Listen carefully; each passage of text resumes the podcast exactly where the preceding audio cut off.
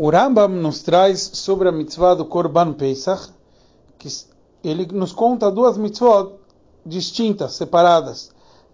Trazer, fazer a shkita, o abate do Korban Pesach e comer o Korban Pesach.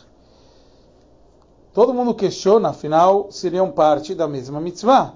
Porque se eu não fiz a shkita pensando em comer, então não cumpri, eu não posso comer se eu não, se eu não fiz parte do nome das pessoas que iriam fazer o abate de, desse Korban Pesach, então seriam parte da mesma mitzvah.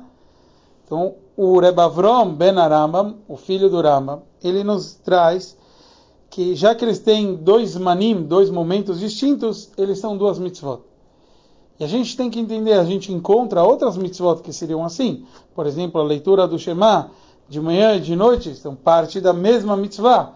Então, como a gente de repente fala que tem dois momentos, eles seriam duas mitzvot separadas.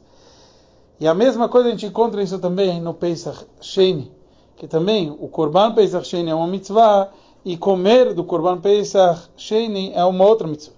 Em geral, tem uma pergunta, o porquê, na verdade, o Korban Pesach, tanto Pesach como Pesach Sheni, não faz parte das mitzvot de todos os Korbanot, que a gente deve comer parte do Korban. Então, é, seria parte das mitzvot de comer korbanot em geral.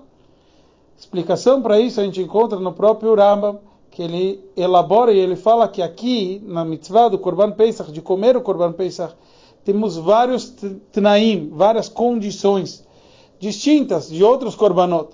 Então a gente entende que é algo muito especial, em, espe em específico no caso do Korban Pesach. A gente encontra isso também espiritualmente o conceito de trazer o Korban Pesach era sacrificar e dar toda a idolatria, que a gente deixar para trás para se conectar a Hashem. E assim também a gente encontra que comer do Korban Pesach é interiorizar isso, é fazer esse serviço de uma forma muito profunda e conectada a Hashem e estar tá disposto a entregar minha vida e isso vira, se transforma em parte da própria pessoa. Por isso, comer do Korban Pesach é algo extremamente importante. E na época, quem não conseguiu trazer, eles pediram e falaram lá manigará, porque a gente vai sair perdendo, não tem uma segunda chance. E a Shem acabou dando essa segunda chance.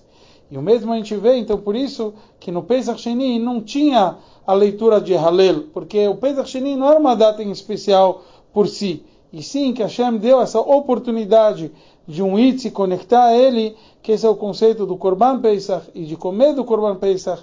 Então, essa é a oportunidade que Hashem nos deu, diferente do conceito de Halel, que é algo paralelo, que era feito na época que se comia o Korban Pesach, se fazia o Halel também, só no Pesach é, número um e não no Pesach Sheni, a segunda oportunidade do Korban Pesach.